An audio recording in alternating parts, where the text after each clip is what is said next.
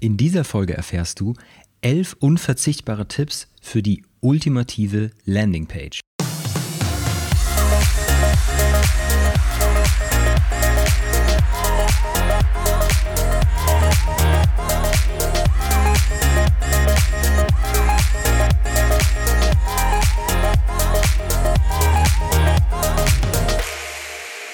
Ja, Willkommen beim Erfolgreich mit der Website Podcast. Der Podcast für alle, die mit ihrer Website und dem Online-Marketing durchstarten wollen. Ich freue mich, dass du wieder eingeschaltet hast zu dieser Folge, in der es um Landingpages geht. Ich habe elf unverzichtbare Tipps für euch zusammengestellt und hört bis zum Ende, denn der allerbeste Tipp, den man eigentlich fast nirgends findet, ist der letzte Tipp. Also hört unbedingt bis zum letzten Tipp. Genau. Was ist eine Landingpage eigentlich? Ich glaube, man kann es so definieren, eine Landingpage, das ist eine Seite, auf der man landet, weil man irgendwo draufgeklickt hat. Das kann zum Beispiel eine Werbung sein, also eine Facebook-Anzeige oder eine Google-Anzeige. Oder man hat auf einen Link auf einer anderen Seite geklickt oder auch innerhalb deiner eigenen Seite. Eine Landingpage wird auch manchmal bezeichnet als Zielseite, Landeseite oder Microsite. Manchmal wird Landingpage zusammengeschrieben und manchmal wird es auseinandergeschrieben. Ich habe das in der Vorbereitung auf diese Folge mal versucht herauszufinden, was eigentlich die richtige Schreibweise ist. Ich habe es ehrlich gesagt nicht rausgefunden. Es irgendwie scheint wohl beides zu funktionieren. Wenn du es weißt, dann schick mir doch eine Mail, mich würde es interessieren. was ist der Unterschied zu einer normalen Seite? Der größte Unterschied ist wohl, dass bei einer Landingpage ein bestimmtes Angebot im Mittelpunkt steht und äh, dass eine Landingpage auch quasi standalone funktionieren kann. Ne? Eine Landingpage, die zielt auf eine ganz klare Handlung ab, wie zum Beispiel die Kontaktaufnahme, dass jemand dein Newsletter abonniert, dass sich jemand zu deinem Webinar anmeldet oder dass etwas, äh, jemand etwas kauft oder bucht. Also der Fokus, der liegt auf einem ganz klaren Ziel und deswegen erhöht sich dadurch auch die Conversion. Im Gegensatz zu einer Startseite, eine Startseite, die soll einen schnellen Überblick über alles geben und diese verweist oft auf diverse Unterseiten, zum Beispiel auch auf Landingpages, was dann wieder ein interner Link auf eine eigene Landingpage wäre. Noch ein Unterschied zu normalen Seiten ist, dass die Hauptnavigation oft ausgeblendet ist, da die Elemente in der Hauptnavigation ablenken könnten. Musst du dir so vorstellen, du zahlst viel Geld dafür, dass jemand in einer Google-Anzeige, äh, also jemand auf eine deiner Google-Anzeigen draufklickt und dann landet er bei dir auf einer Landingpage. Und du möchtest vielleicht, dass sich äh, dieserjenige auf der Landingpage für ein Webinar von dir anmeldet. Jetzt hat er aber oben die Hauptnavigation und da ist vielleicht ein Link zu deinem Team drin. Das fällt ihm plötzlich auf, er klickt da drauf, landet auf der Teamseite, äh, sieht die ganzen Mitarbeiter, ach, die schauen ja alle ganz nett aus ach, die haben ja auch ein LinkedIn-Profil, dann klickt er mal auf LinkedIn und dann ist er auf LinkedIn und die Chance, dass er dann wieder zu deiner Landingpage zurückkommt, die ist sehr, sehr gering und deswegen kann man das so als Best Practice bezeichnen, dass die Hauptnavigation auf Landingpages oft ausgeblendet wird. Ähm, vielleicht noch ein Beispiel zu Landingpages, dass der Unterschied noch ein bisschen klarer wird. Äh, nehmen wir mal zum Beispiel die Startseite eines Shops. Dort gibt es in der Regel gehighlightete Produkte, Überblick zu den wichtigsten Kategorien, Promotions, Bestseller, also ganz viele Pfade, die der Besucher ab hier quasi einschlagen kann, um durch den gesamten Shop, durch die gesamte Website zu navigieren. Das führt natürlich zu viel Zerstreuung ne, des, des Traffics. Und Landingpage hingegen, die hätte jetzt als Thema nur ein Produkt oder maximal eine Produktkategorie und halt ein Ziel. Genau. Kommen wir da gleich mal zu den Zielen einer Landingpage. Im Endeffekt soll sie den Nutzer dazu verleiten, eine von dir gewünschte Handlung durchzuführen. Das kann zum Beispiel, möchtest du Anfragen generieren, du möchtest Produkte verkaufen, du möchtest, dass die Leute mit dir Termine vereinbaren, ähm, du möchtest, dass die Leute sich zu deinem Newsletter anmelden oder sich zu einem Webinar von dir anmelden oder vielleicht bestimmte Dokumente downloaden. Ja, das nächste wäre, welche Arten von Landingpages gibt es denn eigentlich? gibt es verschiedene Möglichkeiten, die zu kategorisieren. Entschuldigung.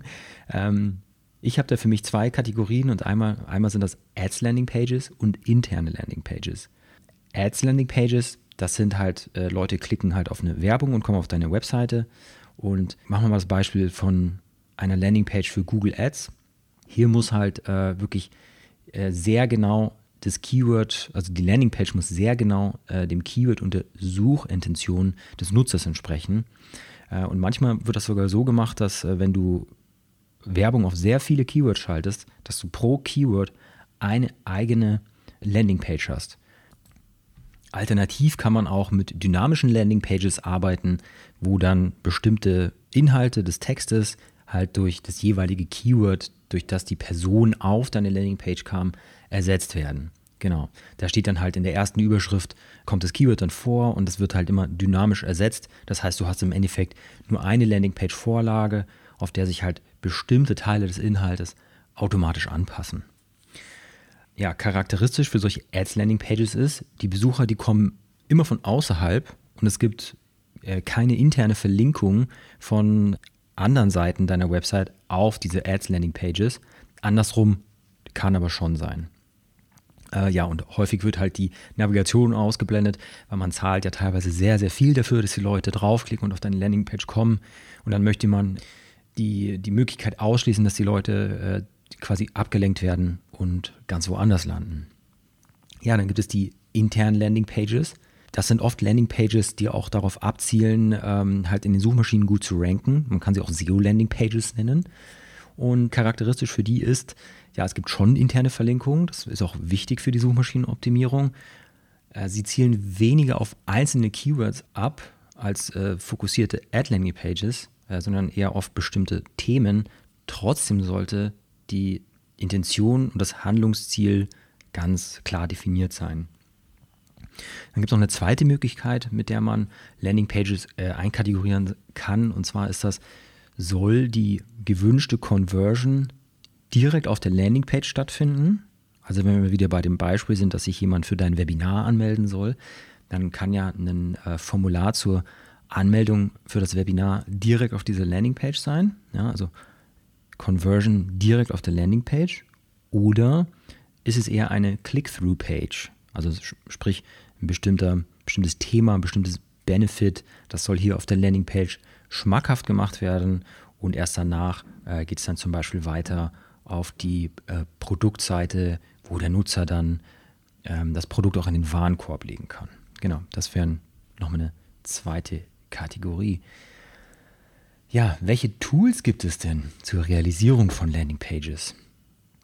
Äh, wenn deine bestehende Webseite nicht die entsprechenden Möglichkeiten bietet, um Landingpages zu erstellen, dann gibt es wirklich ein, eine riesengroße Auswahl an verschiedenen Tools, die du nutzen kannst, um Landingpages zu generieren.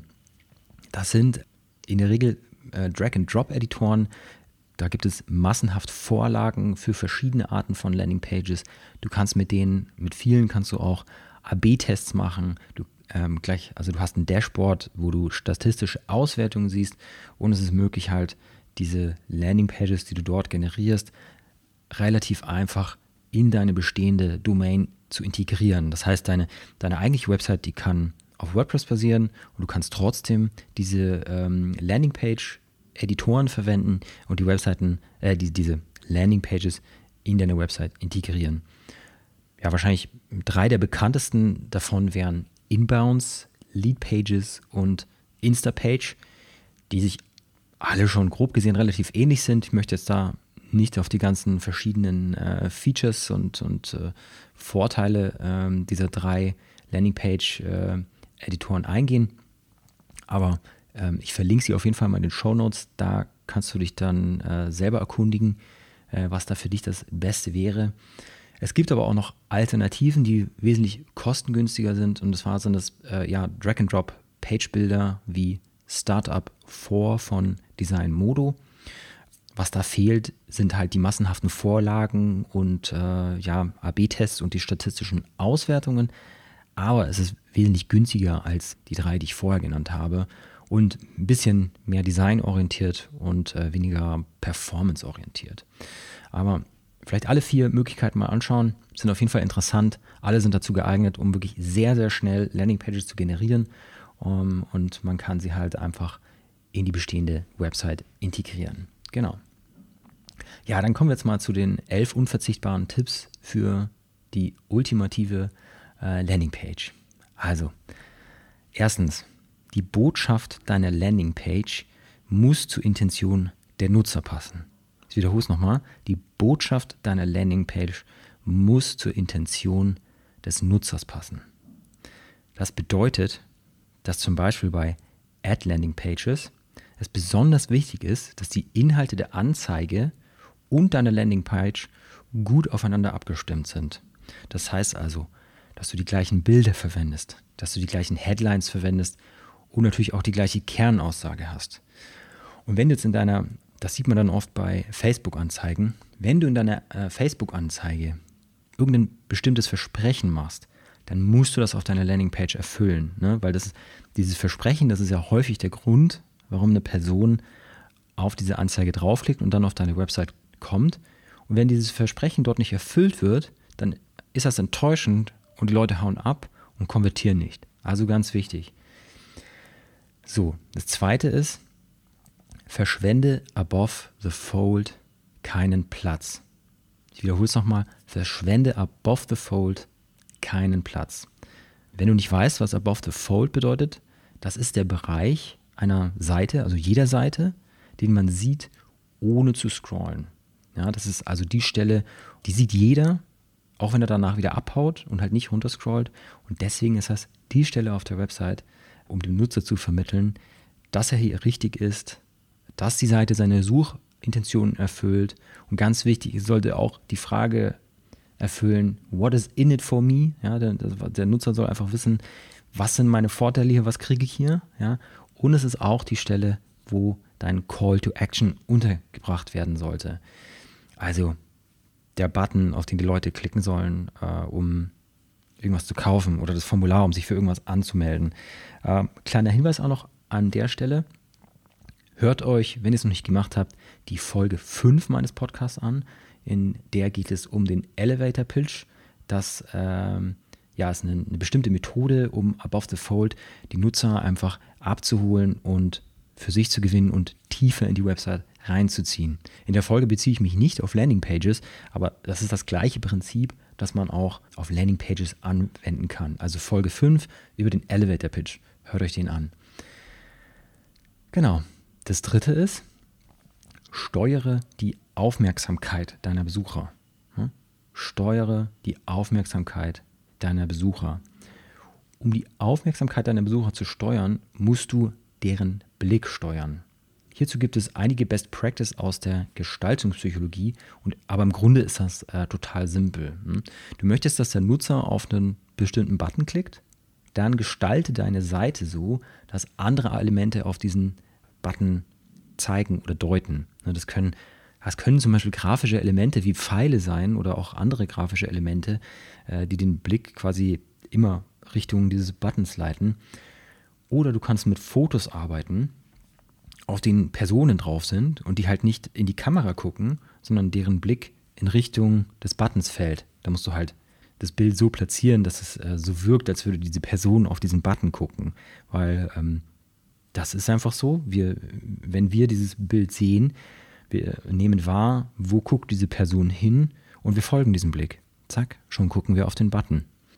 Oder du verwendest Fotos, auf denen Personen in die Richtung dieses Buttons deuten. Ja, da kommt es natürlich dann auch wieder auf die Platzierung an.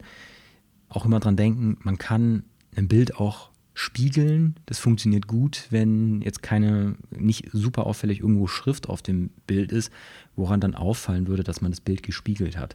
Aber sonst merkt das ja keiner, wenn man so ein Bild spiegelt. Und dann kriegt man es manchmal besser hin, dass äh, man diesen Effekt äh, mit diesem Deuten oder mit diesem Blick nutzen kann. Ja, der vierte Tipp ist, zeige das Ergebnis. Ne? Zeige das Ergebnis. Das heißt, bei Produkten zeige dein Produkt in Action und bei Dienstleistungen zeige Beispiele deiner Arbeit. Ja? Wichtig ist aber bei Beispielen deiner Arbeit, dass die Seite nicht verlassen wird. Also wenn bei uns jetzt auf unser Beispiel bezogen als Agentur für Webdesign und Webentwicklung. Wir zeigen äh, auf unserer Website halt ausgewählte Designs und die kann man natürlich anklicken und dann kann man sich die Designs anschauen. Man kann ähm, über das Projekt nachlesen und so weiter und so fort. Wenn ich da jetzt verlinken würde auf diese ähm, Cases, dann wäre der Nutzer natürlich schnell weg. Also ich gebe nur eine, eine kleine Preview von so einem Design und äh, wenn man da draufklickt, dann öffnet sich das in dem, in dem Pop-up-Fenster, äh, was man dann wieder schließen kann. Und deswegen verlässt man halt nicht diese Landingpage. Also ganz wichtig, nicht die Landingpage. Nicht die Möglichkeit geben, die Landingpage zu verlassen. Genau. Kommen wir gleich zum fünften Tipp. Bilde Vertrauen durch Logos und Kundenstimmen. Bilde Vertrauen durch Logos und Kundenstimmen. Das heißt, zeige die Logos deiner Kunden und Kooperationspartner und wenn du da noch äh, nicht so den langen Track Record hast, dann halt zeige Tools, mit denen du arbeitest. Oder Tools kannst du auch generell zeigen. Das ist ja manchmal auch ein Qualitätsmerkmal, äh, was man da so verwendet.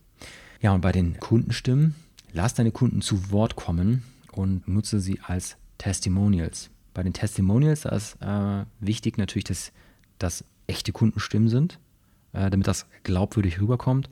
Und diese Glaubwürdigkeit, die unterstützt du dadurch oder die unterstreichst du dadurch, dass du ein Porträtfoto der Person äh, noch mit anzeigst, dass ein Name dabei steht, dass vielleicht die Firma dabei steht, bei der diese Person arbeitet und die Position. Und bei dem, dem kleinen Statement, was dieser Testimonial sagt, ist es immer gut, die Transformation darzustellen. Also welches Problem hatte ich, bevor ich ähm, diese Dienstleistung oder dieses Produkt in Anspruch, in Anspruch genommen habe und wie geht es mir jetzt danach? Was hat sich verbessert? Ja, wie, wie, wie, ja, wie ist die Welt bunter und schöner geworden, sozusagen? Ne? genau, der sechste Punkt ist, entferne die Hauptnavigation.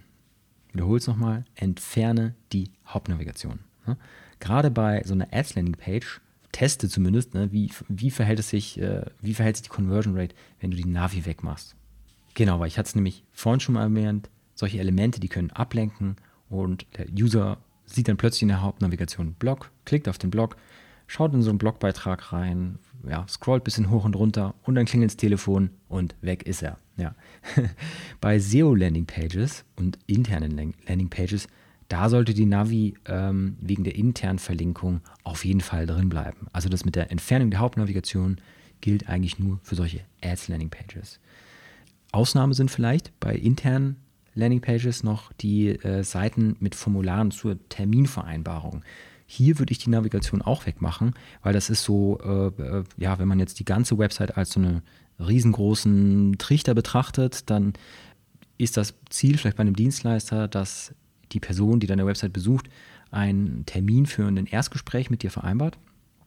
Und äh, ja, das ist quasi die, die Seite, die ganz unten am Trichter steht. Und von dort, wenn, wenn der Nutzer erstmal bis dorthin gekommen ist und schon Interesse daran gezeigt hat, mit dir einen Termin zu vereinbaren, dann würde ich hier die Hauptnavigation ausblenden, weil ab hier soll er sich nicht mehr auf, auf irgendwelche anderen Seiten verirren. Genau. Kommen wir zum siebten Tipp. Achte darauf, dass die Landingpage auf allen Geräten funktioniert. Achte darauf, dass die Landingpage auf allen Geräten funktioniert. Das Stichwort ist hier Responsive Web Design. Die Website muss auf Desktop ausschauen, äh, gut ausschauen, die muss auf Handy gut ausschauen und die muss auf Tablet gut ausschauen und natürlich auch in verschiedenen Browsern. Deswegen mal testen, äh, wie sieht es auf dem Handy aus, wie auf dem Computer. Oft vergessen wird, wie schaut es in verschiedenen Browsern aus. Es ist leider so, dass die gängigen Browser Chrome, Firefox und Safari bestimmte Details im CSS-Code anders definieren, wodurch einfach auch mal ein Button verschoben sein kann oder sowas. Deswegen hier auch immer einen Blick drauf werfen. Genau. Achter Punkt. Optimiere deine Ladegeschwindigkeit. Ne? Studien zeigen, dass langsame Ladezeiten einen signifikanten Einfluss auf die Conversion von Landingpages haben. Und deswegen achtet einfach darauf, dass deine Landingpages richtig schnell sind. Testen kannst du das zum Beispiel mit den PageSpeed Insights von Google. Ich gebe dir einen Link in die Show Notes, da kannst du draufklicken, einfach die URL deiner Landingpage eingeben und dann gibt es dir ein relativ einfaches Scoring aus, wie schnell deine Website mobil und auf Desktop ist und dann noch jede Menge Details zur Optimierung. Genau. Ja, der neunte Punkt ist, teste und optimiere deine Landingpages. Weil so eine Landingpage äh, die Arbeit ist nicht fertig, wenn man die Landingpage aufgesetzt hat und anfängt, Anzeigen darauf zu schalten, sondern es geht ja um Conversion und diese Conversion, die kann und muss optimiert werden. Und ja, da gibt es verschiedene Tools dazu, die man verwenden kann. Man kann mit Heatmaps arbeiten. Das wäre ein Tool dafür wäre zum Beispiel hotjar.com. Was sind Heatmaps? Heatmaps sind quasi ein Screenshot von deiner Landingpage und du siehst, wo die Leute am häufigsten hingeklickt haben. Je mehr, also je häufiger die Leute an eine Stelle geklickt haben, desto röter ist das Ganze und je seltener, desto blauer. Das Tolle an der Heatmap-Analyse ist, du siehst, wo klicken die Leute häufig hin und äh, man geht davon aus, da wo sie hinklicken, da gucken sie auch hin. Und wenn du jetzt zum Beispiel irgendwo einen Button platziert hast und da klickt kein Mensch drauf, dann ist irgendwas falsch. Ne? Dann, dann ist vielleicht ein Designproblem oder äh, vielleicht funktioniert ein Bild besser, wo eine Person drauf ist und äh, dessen Blick halt in Richtung dieses Buttons geht oder so. Also es gibt einem quasi ein visuelles Feedback, um eine Interpretation Nutzerverhalt des Nutzerverhaltens auf der Website zu bekommen und aufgrund dessen die Website zu optimieren. Genau. Das nächste Tool wäre Google Analytics, mit dem man Event-Tracking machen kann. Das heißt, Du kannst damit auch messen, wie oft äh, klicken die Leute auf irgendeinen Button, wie oft wird ein Formular ausgefüllt, wie weit wird gescrollt, also wie tief wird runtergescrollt auf der Webseite. Also da gibt es ganz viele äh, Möglichkeiten, was man da irgendwie mit Events tracken kann. Und ähm, ja, es ist halt, man kriegt halt nicht wirklich so ein visuelles Feedback wie bei Hotjar, sondern ja, mehr Statistik, mehr Zahlen. Ne? Du kannst sehen, wie viel Prozent der Besucher haben jetzt hier auf diesen Button geklickt. Also diese ganze Optimierung einer Landingpage ist ähm, ein sich wiederholender Prozess, ne? deswegen ist das nie zu Ende. Und immer auch dran denken, wenn du was an deiner Anzeige geändert hast, dann überprüfe auch, ob du etwas an deiner Landingpage anpassen musst. Und spätestens dann geht der Prozess ja wieder von vorne los, dass du das mit Heatmaps optimierst, mit Event-Tracking und so weiter und so fort. Ne? Deswegen ist dieser Prozess eigentlich nie zu Ende. Auch äh, SEO-Landing-Pages, da ist ständig alles in Bewegung. Deswegen überprüfe regelmäßig, ob dein Content noch zur Suchintention passt und behalte immer deine Rankings im Auge. Und wenn sich da halt grob was verändert, muss man halt analysieren, woran das liegt und äh, gegensteuern. Und wenn du sehr viel Traffic auf deiner Landingpage hast, also sagen wir mal ab 1000 Nutzern im Monat aufwärts, dann lohnen sich für dich auch AB-Tests. Denn mit AB-Tests, da kannst du bestimmte Elemente auf deiner Landingpage gegeneinander testen. Einfach mal ein konkretes Beispiel. Du möchtest jetzt wissen, also du hast einen bestimmten Text in deinem Button drin stehen. Da steht drin, jetzt zum Webinar anmelden.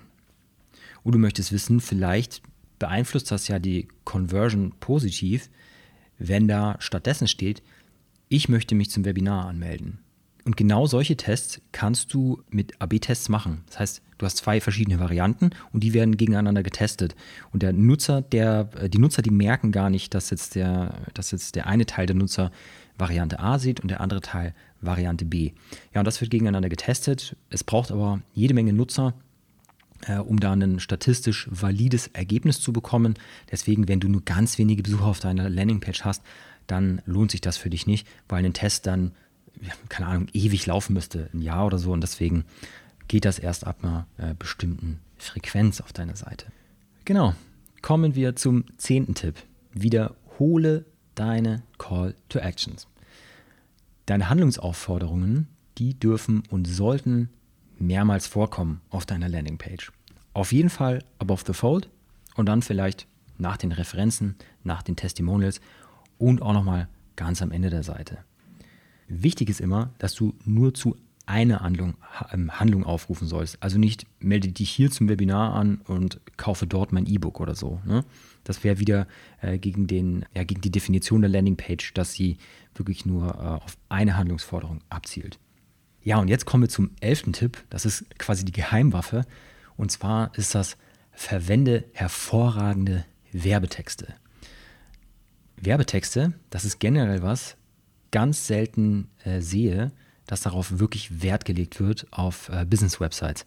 Da werden halt einfach irgendwie Texte genommen, die hat irgendwer mal geschrieben oder das ist eine Wiederverwertung von Texten, Texte, die in irgendeiner Broschüre mal vorkommen und die werden halt dann so ein bisschen zusammengeschnipselt und äh, auf die Website gepackt. Ja, das ist aber doof, weil damit geht jede, jede Menge Potenzial verloren. Denn ich meine, im Endeffekt sind es ja die Texte, die den, den Inhalt transportieren.